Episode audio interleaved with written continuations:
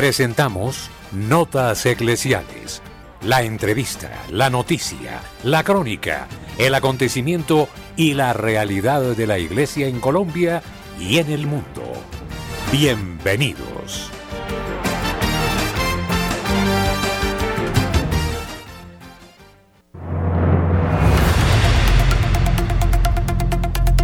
¿Qué tal, apreciados oyentes? Nuestro cordialísimo saludo.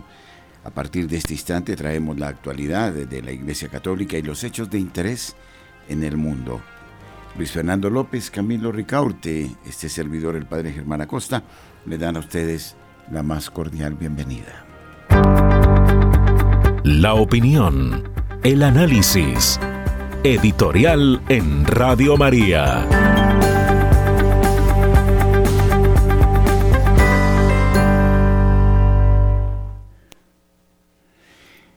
Bien, eh, hoy hemos eh, querido invitar al doctor Luis Fernando Escobar. Es un verdadero gusto que esté con nosotros en nuestros estudios. Un tema de actualidad, la familia, motivo que nos preocupa porque como nunca antes, la familia viene siendo hostigada, sediada con cantidad de teorías de orden divorcista, abortista, eh, incluso mm, con todas estas eh, teorías que buscan la eufemísticamente llamada muerte digna, en fin, cantidad de situaciones.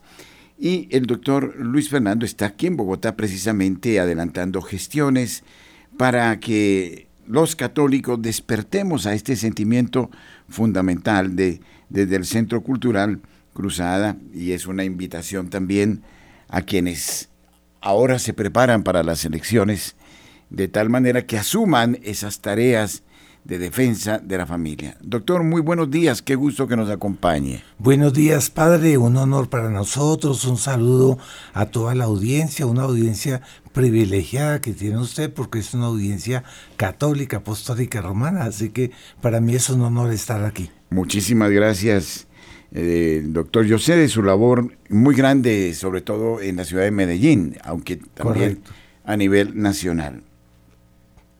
Bueno, usted nos habla de indicios que son dramáticos con relación al problema o a la realidad de la familia, célula esencial de la sociedad. ¿Por qué no nos hace desde sus análisis una radiografía, diríamos, de lo que efectivamente está aconteciendo en la sociedad, en el mundo, particularmente en nuestro país, al respecto de la familia. Claro que sí, padre. Eh, de hecho, la crisis de la familia es un problema universal, mundial, porque hay una articulación del mismo demonio para destruir la familia que es la célula básica de la sociedad y donde los hijos aprenden los valores morales, espirituales. Pero aquí en Colombia, padre, usted apuntó a los, a los índices dramáticos que ciertamente están al inicio de este manifiesto, son impresionantes, padre, pero eso, y estos son datos del DANE que a mí me llamaron mucho la atención y me dolió en el corazón ver el estado de la familia. Por ejemplo, aquí vemos que dicen que de, los matrimonios legalmente constituidos en Colombia, de cada 10, solo dos se casan por la iglesia. Y que la unión libre aquí es una de las más altas del mundo. El 35% de las personas viven en estado de amor libre y solo, padre, no se caiga para atrás, 19% eh, se casan, o sea, contraen matrimonio. Es decir, el estado de la familia es muy triste. Entonces vemos que las madres solteras son muchas.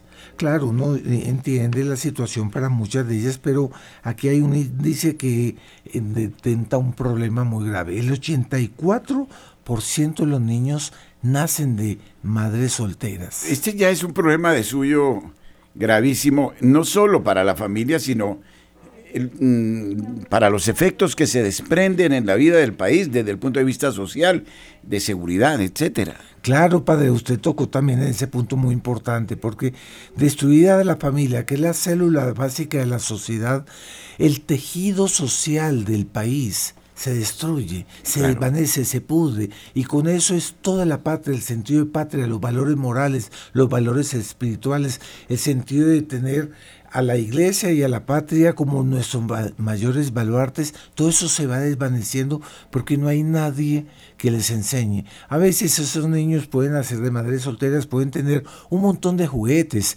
todas las condiciones, pero no tienen esa formación moral que es el mayor baluarte. Y eh, los roles del padre, de la madre, que son insustituibles. Exacto. Sí. Bueno, hay una santa, Santa Hildegarda de Bingen, quien habla el Señor le revela la importancia del padre, de la madre, la importancia de la concepción de los hijos en la gracia de Dios. Y eh, explica a ella que muchos de los problemas a nivel comportamental de los niños, incluso de los propios padres, se deriva de esta no armónica relación de padres e hijos. Entonces, eh, yo creo que este punto es interesante porque eh, si no salvamos la familia, no salvamos las instituciones. Y se desvanece la patria. Exacto. Porque es que sin valores morales y espirituales, esos niños no tienen criterios, no tienen identidad, no tienen personalidad y son como una masa inerte. Yo creo que las personas bien formadas son personas que es como un pueblo, con vida propia, con identidad, con personalidad. Cuando ellas no tienen esos valores, no tienen referentes, ellos son masa que son fácilmente susceptibles de ser manejadas para un lado o para otro por cualquier ideología, porque ya no las personas no, son más eh, gobernadas por valores, por principios, ¿cierto? Bueno, aquí eh, eh, la cifra es interesante, pero plantea distintos interrogantes. Preocupante, más que interesante, es preocupante de ver de que de cada 10 uniones, solo tres, ¿no? Dos. Dos, exactamente. Se casan. Se casan. Eh, esto es muy triste. Por otro lado, sostengo yo que también el aspecto de la pastoral familiar, de la preparación de los novios, de los que dicen o casarse normalmente, también plantea serios problemas desde el punto de vista de la formación espiritual del proceso de encuentro con Dios a la hora de constituir un sacramento. O sea que también agravamos el problema. O sea, eh, pero realmente hay una cultura terrible de, en Colombia de, de, la unión libre, de la irresponsabilidad. Y aquí mm, me parece que también la mujer en este caso no se dignifica lo suficiente. ¿Por qué?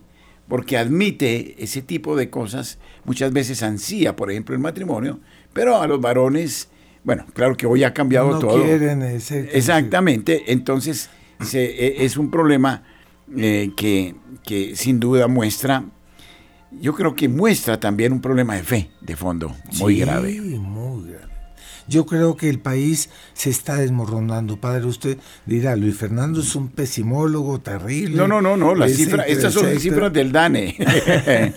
sí. Pero nosotros que queremos nuestra Santa Madre Iglesia, tanto sí. usted, Padre Germán, que nos enseña y nos santifica, como nosotros los fieles, es evidente que nos duelen estas estadísticas y uno quisiera que esa Colombia católica volviera a renacer con toda esa belleza que tenemos, porque, Padre, vamos a hablar claro, Colombia es el país más bonito del mundo y este país es del Sagrado Corazón de Jesús. Y yo me acuerdo en mi infancia había una alegría de ser colombiano, de ser... Yo me acuerdo las procesiones del Corpus Christi, eran multitudes, había una alegría intrínseca sí. en el colombiano. Este país es muy bonito y lo estamos dejando perder porque esos valores de fe se están desvaneciendo con la destrucción de la familia. Hay una cosa paralela. Sí. Bueno, precisamente el editorial que hoy vamos a escuchar, vamos a colocar el editorial por un momento, nos va a dar algunos índices para seguir luego hablando con el doctor Luis Fernando. En su último mensaje en Medjugorje, la reina de la paz, menciona por cuarta vez este tercer milenio la palabra modernismo, refiriéndose con este término a la corriente de pensamiento que ya San Pío X condenó de forma inapelable, categórica, en la encíclica Pascendi Gregis. Se trata de una ideología que propone una visión del mundo y de la vida en clave atea, abiertamente materialista, que excluye la dimensión eh, sobrenatural y en consecuencia niega a Dios, niega la revelación divina, el alma espiritual e inmortal, la ley moral y la vida eterna. La Virgen en sus mensajes precedentes vincula directamente el modernismo con Satanás, que con esta ideología que también eh, se difunde dentro de la iglesia de manera lamentable, disuelve la fe de los creyentes y eh, los encamina por la senda del ateísmo, del egoísmo, de la permisividad. En el mensaje del 25 de enero de 2023 se indica la deriva ineluctable a la que ha llegado el hombre moderno, que no quiere a Dios y por tanto avanza hacia la perdición definitiva. El modernismo se ha convertido así en una especie de religión, en una alternativa al cristianismo que ha conquistado rápidamente el mundo hasta el punto de llegar a ser el pensamiento predominante, el pensamiento común de una gran parte de la humanidad. De hecho, la mentalidad modernista que ha penetrado en, las comunidades cristianas ha sido la que ha disuelto la fe y vaciado las iglesias, sobre todo en Occidente. El modernismo es el artífice de un nuevo mundo sin Dios que ha rechazado la fe y la cruz. Para el que advirtió la Reina de la Paz, no hay más felicidad ni futuro ni salvación eterna. Así el hombre cae en el hermetismo de un mundo infame que ofrece un aparente bienestar, pero que deja al ser humano en el abismo, en la sombra más aterradora. Es el artífice de un nuevo mundo sin Dios, que rechaza la fe, la cruz, de un nuevo orden mundial para el que advierte la Reina de la Paz, no hay felicidad, ni futuro, ni salvación eterna. Algo absolutamente aterrador. La singularidad de este mensaje es el hecho de que la Virgen se dirige en particular a la humanidad desde un pueblecillo muy pequeño como Meyugorie, incluyendo obviamente a los que pertenecen idealmente a su parroquia que ha aprendido ya, se ha formado a lo largo del tiempo en diversas partes del mundo con eh, sus eh, centros al temer a Dios, a orar. Sin embargo, la mirada está puesta en este lugar elegido y desde él en el mundo entero para advertir las consecuencias de estas corrientes modernistas que hoy nos tocan y de qué manera Así, necesita ella y pide de parte nuestra una generosa respuesta. El cielo no calla, sino que concede abundantes gracias, paz y bendición en ese lugar. Sería un error mortal no recoger esta advertencia dirigida a todos los fieles y con eh, urgencia y gravedad. Por ese motivo, la Madre de Dios exhorta a sus hijos a una oración fuerte día y noche, gracias a la cual el aliento mortífero del tentador no pueda entrar en nuestros pensamientos y no nos quite la alegría del encuentro con Jesús.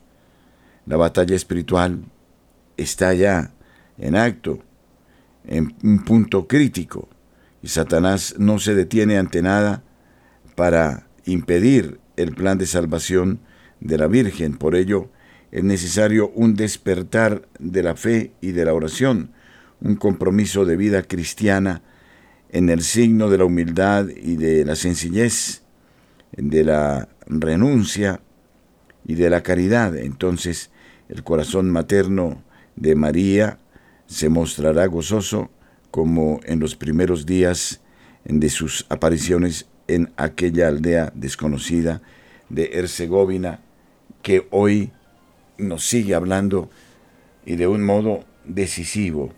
Como nunca antes estamos sintiendo el impacto de estas corrientes.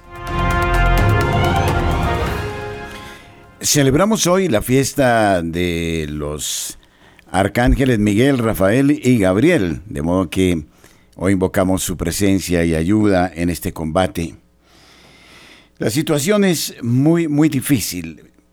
Detrás de eso, doctor, ¿cree que exista una acción intencional por parte de poderosos eh, organismos que quieran eliminar la, la familia como tal?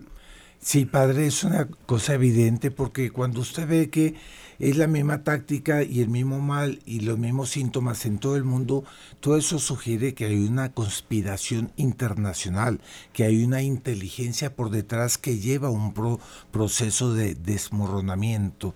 Y el problema es que nosotros los católicos, padre, a veces somos muy dormidos, y gente buena, pero entonces eh, no, no reaccionamos en la proporción en que el mal sí tiene como que más mística. ¿No le parece, padre, que es como una es un fatalismo. Entonces, ¿qué pasa? Ellos llevan la metodología, llevan el sistema, tienen articulación y nosotros tenemos la fe, pero no como que no nos organizamos bien. Es, la impresión que me da. Sí. Yo creo que hay que defender esos principios, ¿no? los principios de la vida, que son innegociables. Sí. Defenderlos y tenemos que en ese sentido ser muy claros. Pero por otra parte, también debemos favorecer el concepto de la familia como Dios la ha concebido, porque también hoy se están dando conceptos de familia que no son. Exactamente. ¿no? Y entonces tenemos la adopción de niños por parte de parejas homosexuales, por ejemplo, y como algo normal. Entonces, y tenemos otra cantidad de disfunciones. Eh, y como un, el problema para mí nos, eh, son los mismos padres que en muchos casos han caído como en un relativismo moral. Eh, Muy cierto.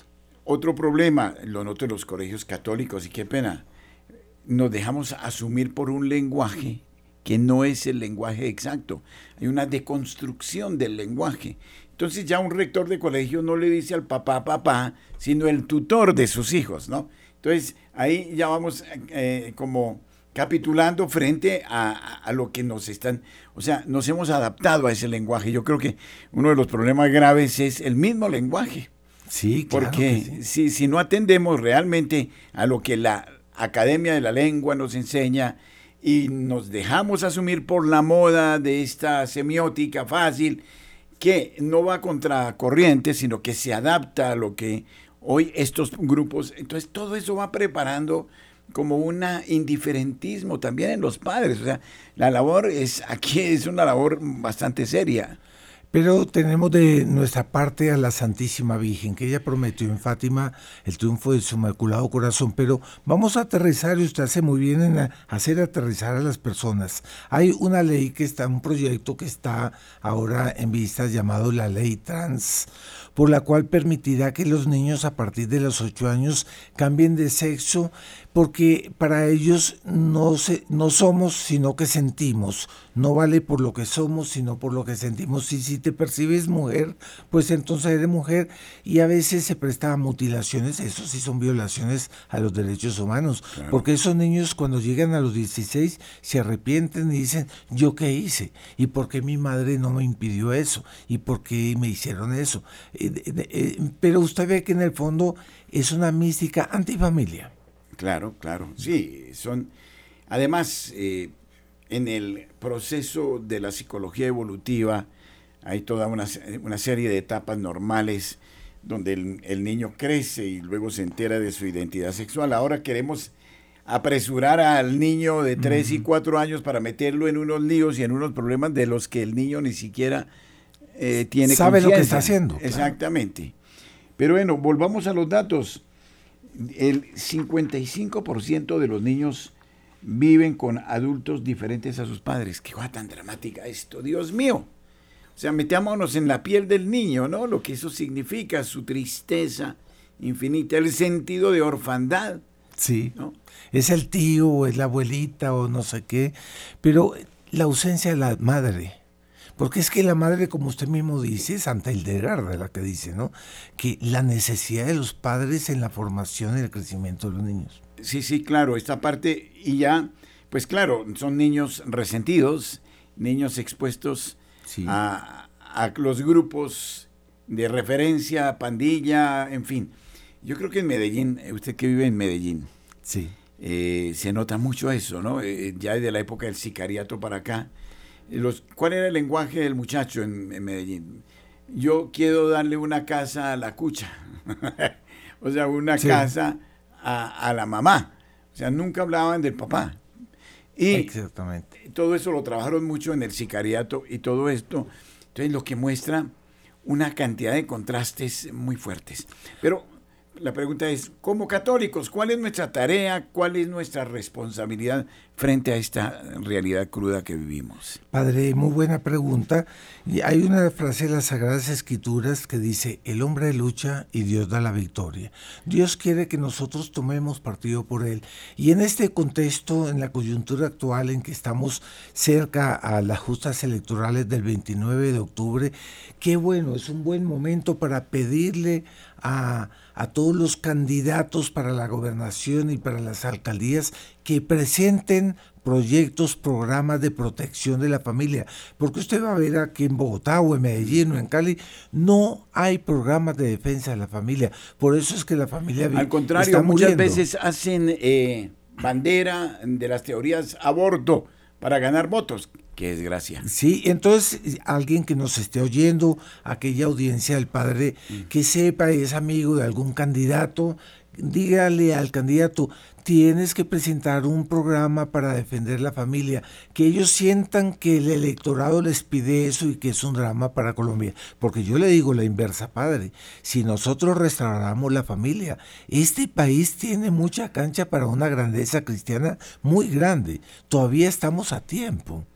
Sí, y desde luego creo que no debemos temer, eh, temer en formar líderes, que hagan una sana política y que se hagan presentes ahora candidatizándose como ediles, como concejales, como incluso para las altas cargas del gobierno, porque si no hay una presencia católica, este, este es el drama. Exactamente. Entonces eh, queda un vacío institucional terrible. Algunos pues estigmatizan el hecho de, de ser un político, de hablar de política, porque la ven como algo eh, corrupto, resulta que la política es la vocación más alta y hay que rescatarla desde los idearios cristianos. ¿No cree, doctor, que el Evangelio tiene suficientes elementos programáticos como para efectivamente generar una política que favorezca la suerte de, de, los colombianos. Es más, es un deber, porque es que la iglesia tiene que dar los lineamientos para que el ordenamiento jurídico vaya correctamente conforme a la ley natural y a la ley de Dios. Es un deber de la iglesia siempre estar orientando una sana política. Y eso no lo digo yo, lo dice el CELAM de Aparecida o sea, la conferencia episcopal de latinoamericana, ella decía claramente, el rol de los laicos es la política y los, los laicos deben volver a la política porque la abandonaron dejando a merced el Estado en manos de ideologías extrañas que no son las de Dios. Entonces, tenemos que rescatar lo que es nuestro, tenemos entrar a la política precisamente para instaurar el reino de Cristo. Sí, pero y a mí me preocupa una cosa, eh, doctor, sí. y es la ausencia de Dios en los estamentos políticos. La ausencia de Dios en lo, en lo que el doctor señalaba en las propuestas en, programáticas. Y donde no está Dios, ¿qué? Todo se vale. Todo, todo se vale. El fin justifica los medios. ¿Y hacia dónde vamos? Hacia la mentira, al engaño, a los... En fin, toda esta porque no hay un peso moral, no hay una ley natural, no hay un sentido de conciencia, la pérdida del amor y del temor de Dios, ¿no? Yo creo que esto es eh, gravísimo. Padre, si usted hablaba de Medellín, eh, hay una, toda una parte de Medellín del Hotel Nutrivara para abajo, que es toda una avenida. Usted va un viernes por la noche, a veces lloviendo, y usted ve un mar de gente drogada, mojándose en plásticos. Sabe que es un ambiente desolador, pero son miles de miles de noche en la pero como están drogados no les importa que llueva. Hombre, estamos destruyendo nuestro país, padre, qué tristeza. Y esto sucede en todas las ciudades de Colombia, ¿no? Aquí, no sé, mártires y por ahí, todas las ollas que hay. Pero en Medellín sí noté eso, es, sí es una, una horda de gentes, ¿no? Sí, y ahí no hay diferencias de condición social ni nada, sino eh, están eh, viviendo en una situación de promiscuidad absolutamente espantosa que, que muestra realmente cuál es la realidad hacia la que estamos yendo, ¿no? Porque la sociedad eh, te dice, tú puedes hacer todo lo que tú quieras, eres dueño de tu cuerpo, mete marihuana, lo que quieras, pero la este tipo de sociedad hipócrita no va a venir a sacarte del problema, ¿no? Y el problema lo estamos cada vez viendo y eso se traduce en inseguridad, que es lo que estamos viendo también en nuestras ciudades de manera terrible, ¿no? Yo creo, padre, que la solución es el rosario. El rosario es la solución para todo. El rosario salvó la cristiandad en Lepanto en 1571.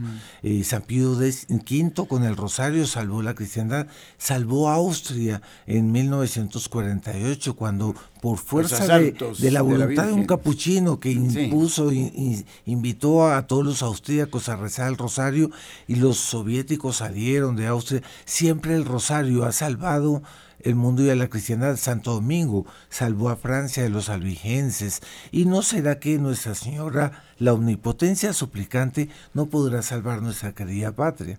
Claro que sí. De, modo que no podemos desmayar. Eh, creo que decía André Frossart, o este tiempo es espiritual o no será. Sí, señor. O es espiritual o no será. Significa que debemos volver a la oración de manera insistente, permanente, continua. Bueno, ¿qué eco ha encontrado el doctor eh, Luis Fernando aquí en Bogotá para eh, iniciativas en pro de la familia. Ah, bueno, el manifiesto salió solo antier, pero ya ayer hubo mucho impacto, salió en, en, un portal llamado Forum Christi, eh, una grande repercusión, estuvimos en el Congreso, hay varios congresistas que están muy interesados en llevar adelante una propuesta de salvar y rescatar la familia, estuve con Jaime Uzcategui, estamos conversando con Luis López, Luis Miguel López, que tengo reunión con él el lunes próximo en Medellín, y varios otros, ellos deben crear una sensibilidad para defender de nuevo la familia. Y en Medellín el próximo 7 de octubre se realizará en eh, la parroquia San Joaquín un rosario público en grande estilo por la familia. Es decir, necesitamos crear esa sensibilidad y pues espero que en estos otros días podamos también contribuir con este manifiesto, con la difusión que yo le pido, voy a hacer la coñita, padre, para el que necesite, quiera el manifiesto, eh, puede eh, eh, entrar a cruzada.co y ahí lo encuentra. Es muy fácil, cruzada.co. Cierto, hay otras maneras, pero acá es como un poco difícil por la radio decirlas, pero esa es muy fácil. Y entonces ustedes pueden leerlo, pueden imprimirlo, pueden repartirlo, pueden comentarlo, decirle al párroco para que hable de esto en las homilías, ¿cierto que sí? Esa es la idea. Bueno, esto hay que apoyarlo porque uno escucha las noticias todos los días, nuevos escándalos, siempre aparecen propuestas muy válidas desde el punto de vista económico, político, social. Difícilmente se habla de Dios, casi que no sé, en las grandes cadenas de radio o de televisión como una alternativa. Hay una ignorancia, un desconocimiento de la pastoral social, de los evangelios. Y allí, por ejemplo, voy a poner un caso, la economía. La Sagrada Escritura nos dicta todos los puntos de una sana economía, que no es ni capitalista ni comunista. Hay más de 500 pasajes que hablan de economía.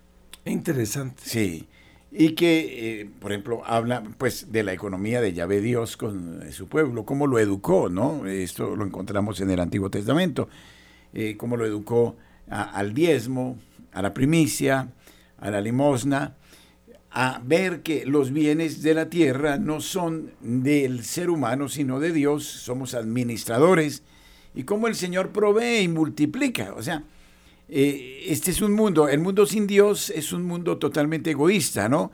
Eh, alguien decía que vio el cielo y vio el infierno. y que tanto en el cielo como en el infierno se servían unos manjares exquisitos. Pero el problema era los cubiertos que eran gigantescos. Entonces, en el infierno, como eran egoístas, entonces eh, todos querían comer, pero no podían porque todos querían los cubiertos. En el cielo se daban eh, de comer unos a otros, de, tal manera que todos comían. O sea, eh, Dios no es una maldición. Hoy la sociedad nos está planteando, doctor, a Dios como maldición y a Satanás como bendición. ¿Cómo le parece?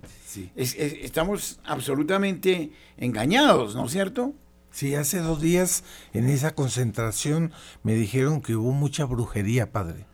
Claro.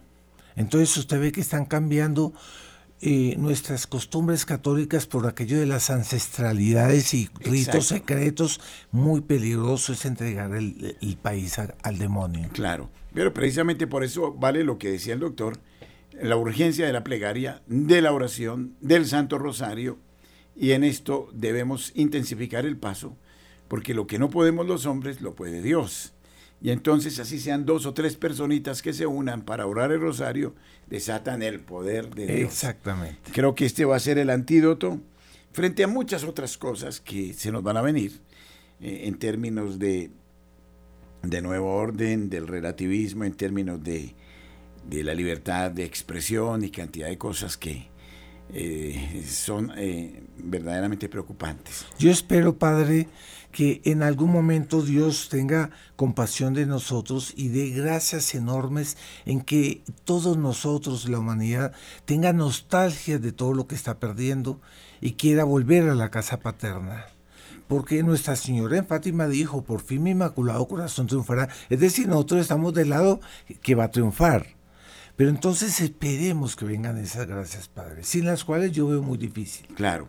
Entonces, que haya un despertar religioso, un despertar del espíritu, la alegría de Dios, es que eh, vuelvo a estos grandes místicos, ¿no? Eh, dicen, cuando estás en Dios, estás recibiendo una carga de gracias permanente, inagotable, extraordinaria. Te alejas de Dios y te comienzas a enfermar. Sí. Y eso es una matemática. Entonces el problema es volver al Dios que Jesucristo nos ha revelado. Bueno, aquí habría temas de temas porque ya entraríamos también en otro orden de cosas. Eh, eh, en el modo como se está diluyendo el concepto de Jesucristo también.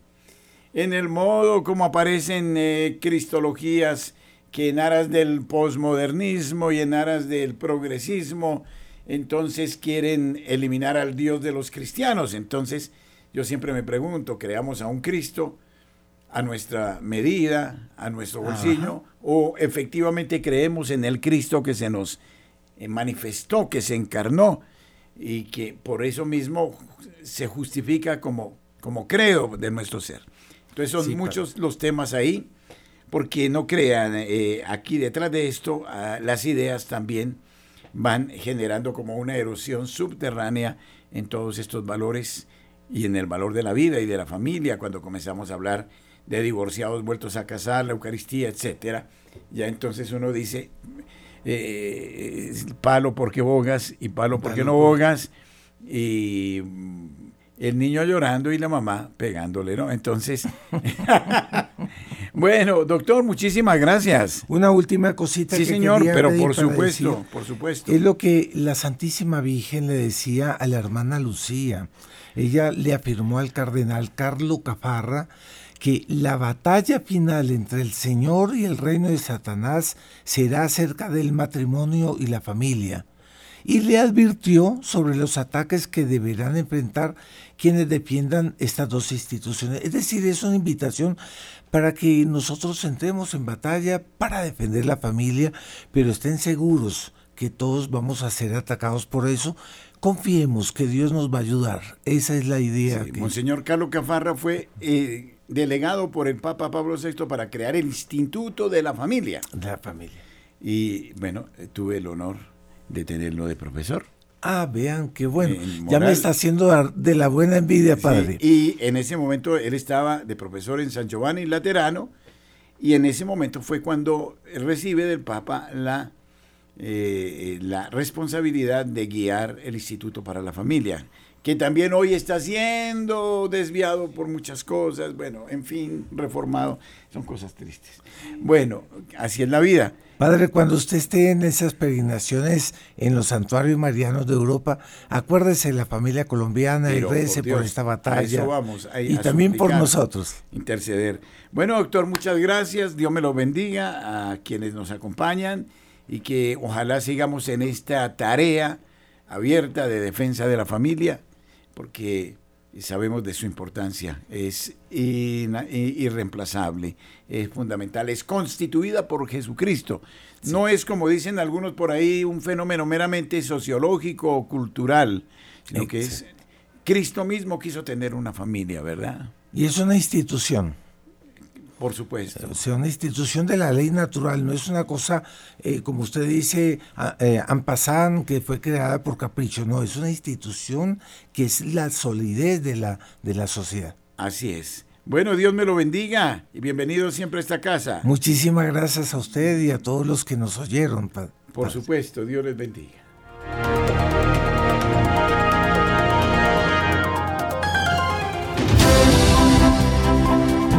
Nuestros corresponsales tienen la palabra en Notas Eclesiales.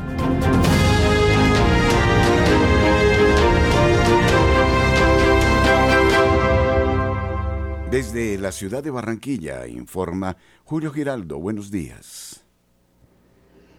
Saludamos hoy de una manera muy especial a toda nuestra amable audiencia de Radio María en Colombia y el exterior. Igualmente el saludo para la mesa de trabajo. Y esto es lo que hoy hace noticia en Barranquilla y la costa norte colombiana.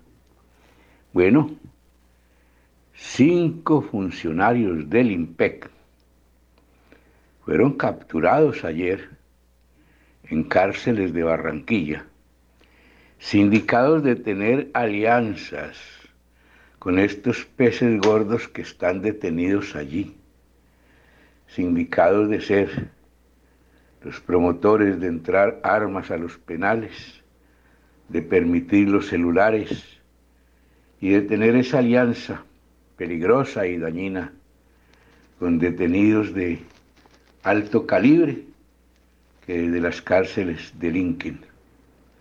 Es lastimoso que miembros de una institución tan responsable, tan importante como es el IMPEC, manchen el honor de esta entidad y se dediquen también a delinquir.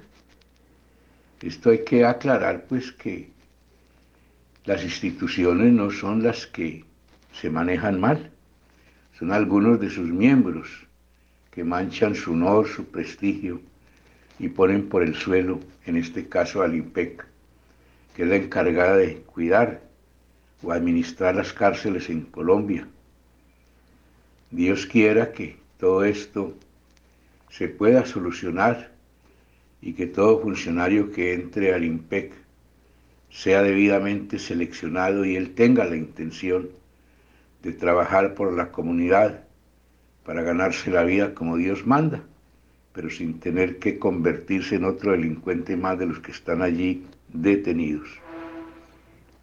y otro de los problemas, perdón, otro de los problemas graves que se viven en Barranquilla y la costa norte colombiana, al portas de unas elecciones, porque ya entra octubre y el 31 son las elecciones, es la, es la transhumancia, que es el traslado de personas de otros lugares a sitios donde no deben de votar entonces se encuentra ahora que en municipios donde no hay sino un límite de votantes, por decir algo, de 2.000 de votantes, aparecen inscritos 5 o 6.000.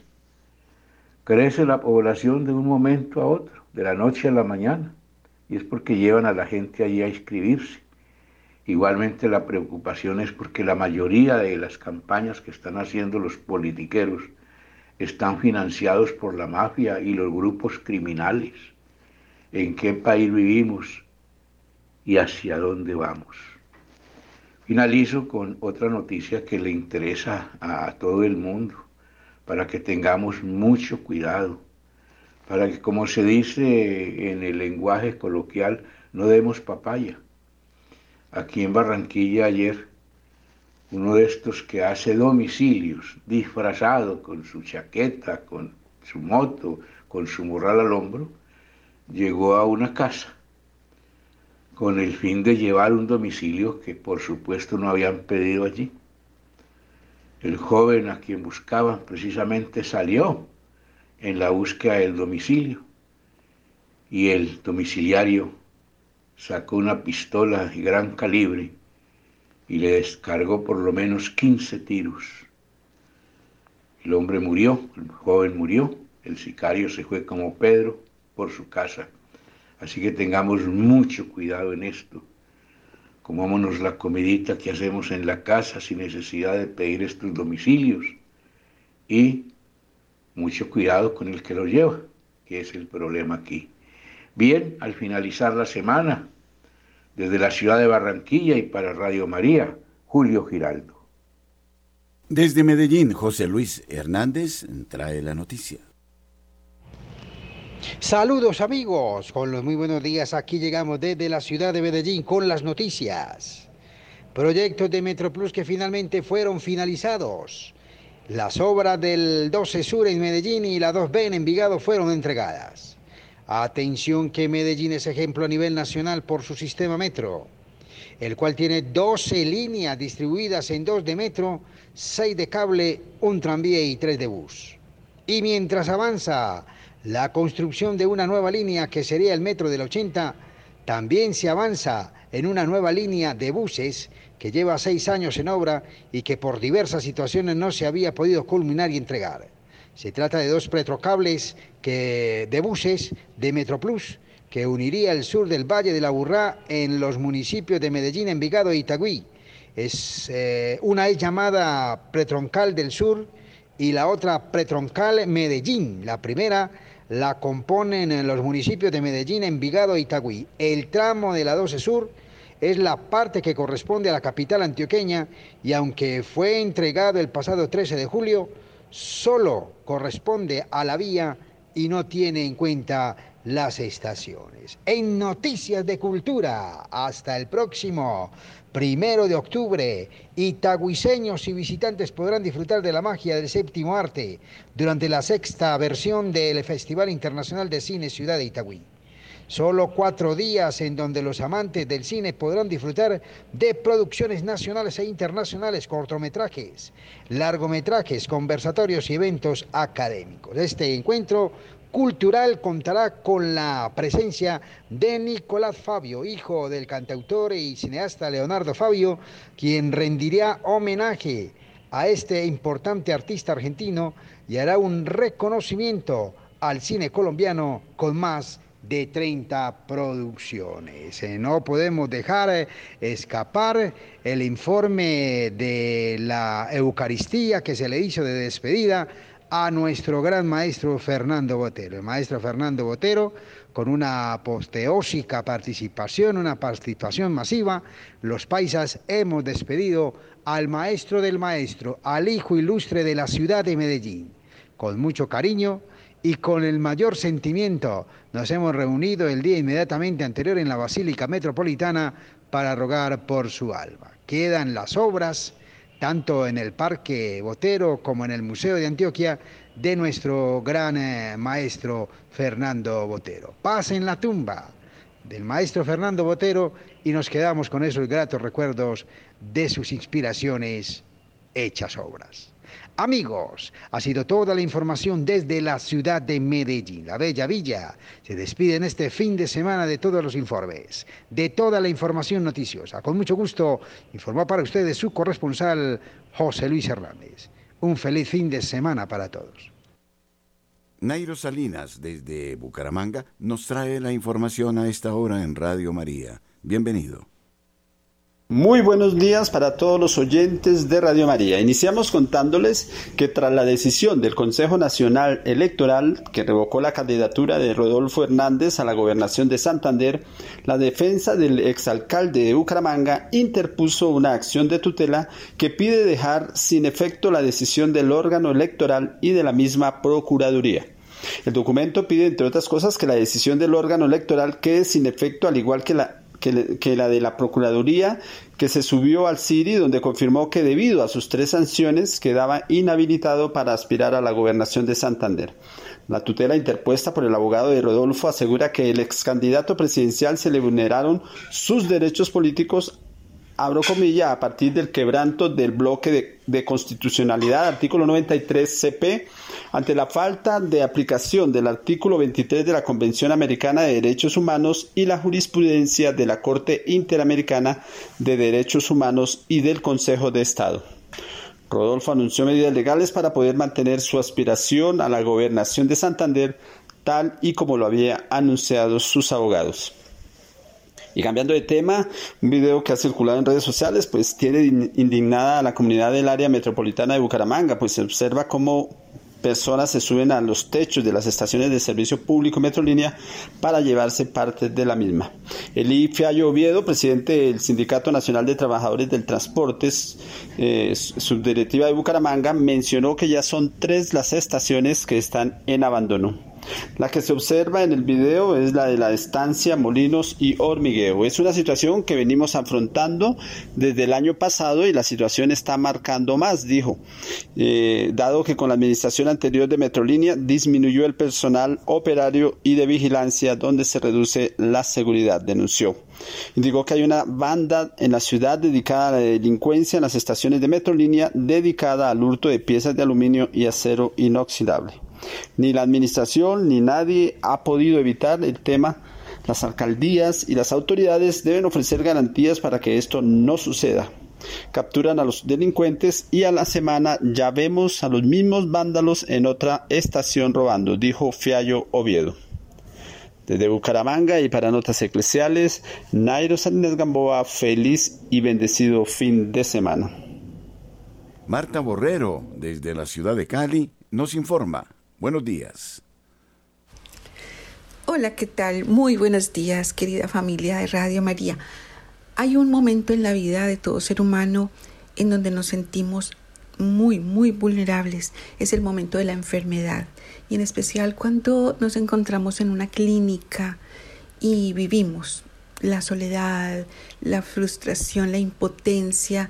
Eh, es realmente un momento complejo, es como un Jerusalén es una entrada a un Jerusalén donde muchísimas veces es la última morada de muchas personas por el fallecimiento en estos lugares. Esto hace que humanizar los servicios de salud sea tan necesario y tan importante.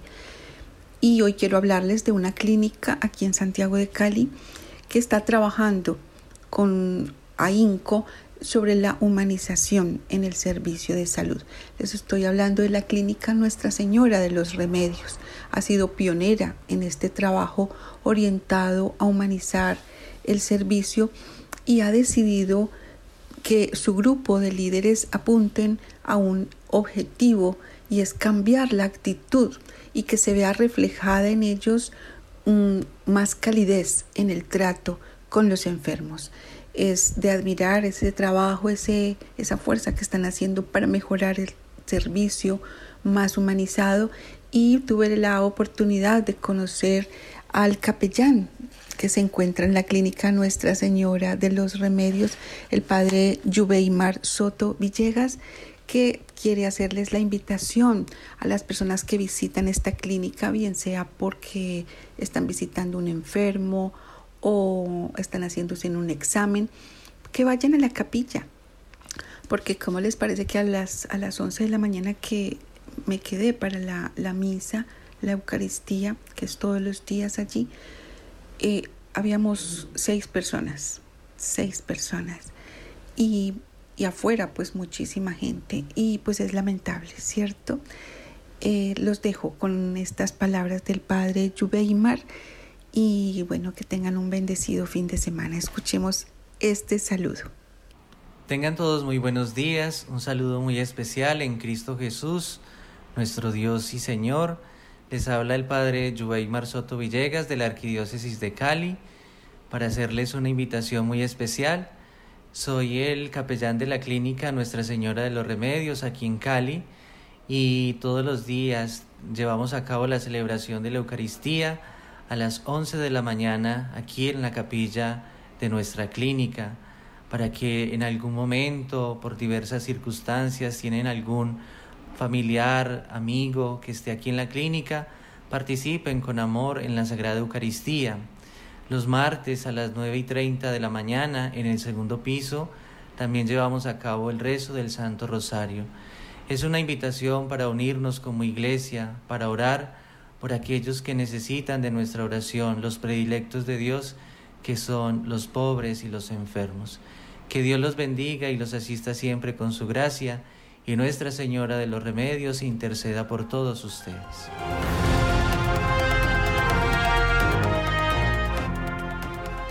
Respondiendo a los desafíos de evangelizar en la gran ciudad, la diócesis urbana de Fontibón cumple 20 años. Fue desmembrada de la arquidiócesis de Bogotá. Se ha venido desarrollando por el occidente, promoviendo la construcción del reino de Dios desde el amor y el servicio. Para ello ha centrado su acción pastoral en tres pilares, el querigma, primer anuncio, que implica poner en contacto a la persona desde su condición humana, social, cultural con Jesucristo nuestro Señor. Segundo, la catequesis que es apoyada desde el Centro Pastoral de Formación Nuestra Señora del Pilar, nombre dado en honor a Santiago Apóstol, patrono de esta jurisdicción eclesiástica, y quien fuera animado por la Virgen en Zaragoza cuando tenía dificultades en su tarea evangelizadora. La Virgen se le aparece sobre un pilarcito, la Virgen del Pilar en Zaragoza, y le dice, Devuélvete mi hijo, te mando allá a evangelizar. Se devuelve y es el gran patrono de España y de la Iglesia, explicó Monseñor Juan Vicente Córdoba, quien pastorea esta diócesis hace once años, eh, siendo el segundo obispo al suceder a Monseñor Enrique Sarmiento Angulo. El tercer eje de evangelización es la misión respondiendo al llamado del Papa Francisco a ser una iglesia en salida, misionera, evangelizada y evangelizadora, que se acerca a las realidades humanas, iluminándolas y guiándolas desde la palabra, el servicio y el amor misericordioso del Señor, el buen samaritano. Esta apuesta pastoral acogida en las 64 parroquias que conforman la diócesis y en los distintos escenarios pastorales, ha sido importante en sus frutos, entre ellos la creciente participación de los laicos en la vida de la Iglesia, desde un rol de liderazgo apoyado por la formación a nivel profesional que esta Iglesia particular imparte. Queremos que sean los mismos laicos los que lleven adelante las pastorales, pero no solo los laicos de buena voluntad, o que se aprendieron dos frasecitas, sino que sean teólogos, biblistas, que conozcan a profundidad de la doctrina social de la Iglesia, tengan fundamentos en cristología, sacramentología, conozcan cómo evangelizar en la gran urbe, etc., afirma Monseñor Córdoba. Siguiendo esta línea, actualmente la pastoral juvenil es liderada por laicos y se continúa propiciando distintos escenarios formativos a nivel local e internacional para que esta iniciativa se fortalezca.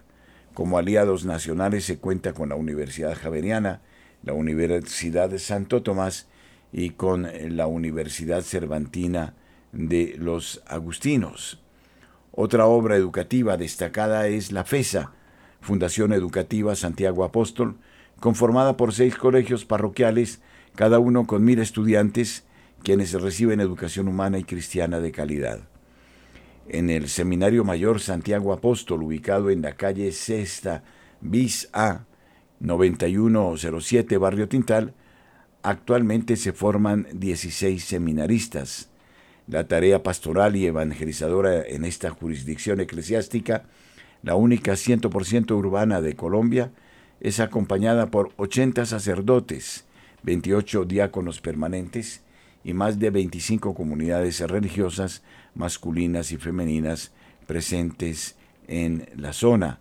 Los desafíos eh, pastorales en un territorio que continúa creciendo con más de 2.300.000 personas quienes afrontan realidades de pobreza, microtráfico, prostitución, vulneración de los derechos humanos, desempleo, entre otras realidades cada vez son mayores. Sin embargo, el compromiso de pasar del desierto al lugar de la vida, caminando juntos y construyendo juntos iglesia, continúa iluminando los pasos evangelizadores en esta zona de la capital del país. La diócesis también cuenta con el Tribunal Eclesiástico creado en 2015, considerado por el obispo como una casa de misericordia en la que se acoge a las parejas y se les ayuda a definir su situación a partir de orientaciones de profesionales en psicología, canonistas y sacerdotes.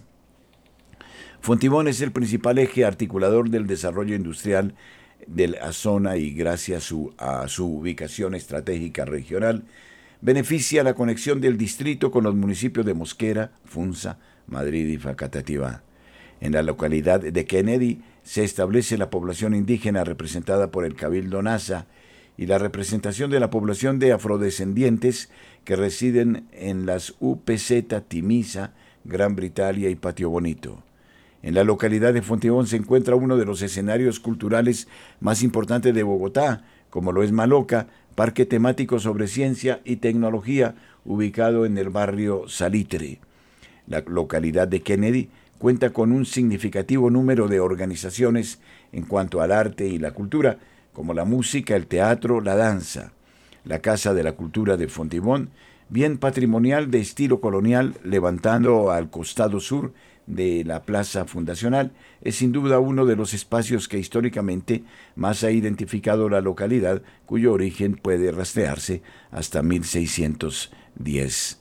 En el ámbito religioso, la diócesis de Fontibón posee una riqueza invaluable, ya que esta zona fue de gran influencia desde la época de la conquista y de la colonia.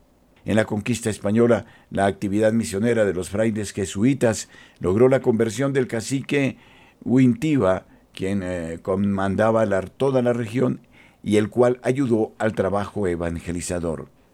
La capilla de Fontibón fue elegida parroquia en 1585, año que sirvió de fundación de las primeras parroquias en Bogotá, atendida por los padres dominicos, los padres jesuitas y posteriormente el clero diocesano.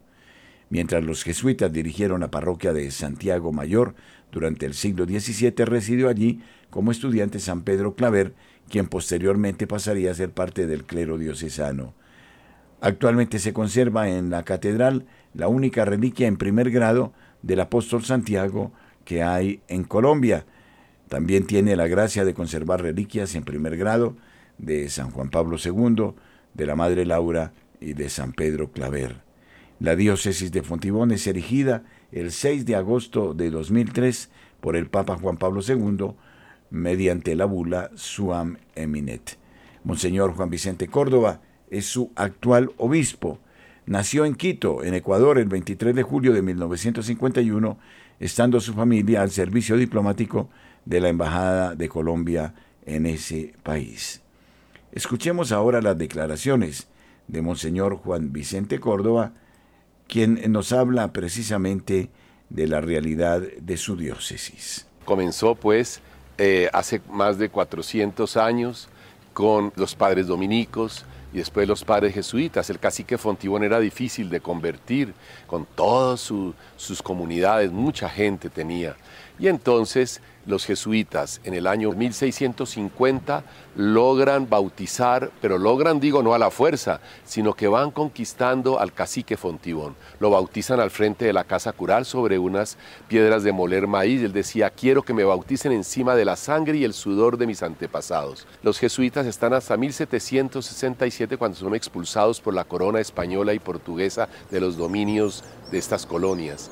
Entonces vienen ya los, los salesianos unos años y después vienen ya los diocesanos.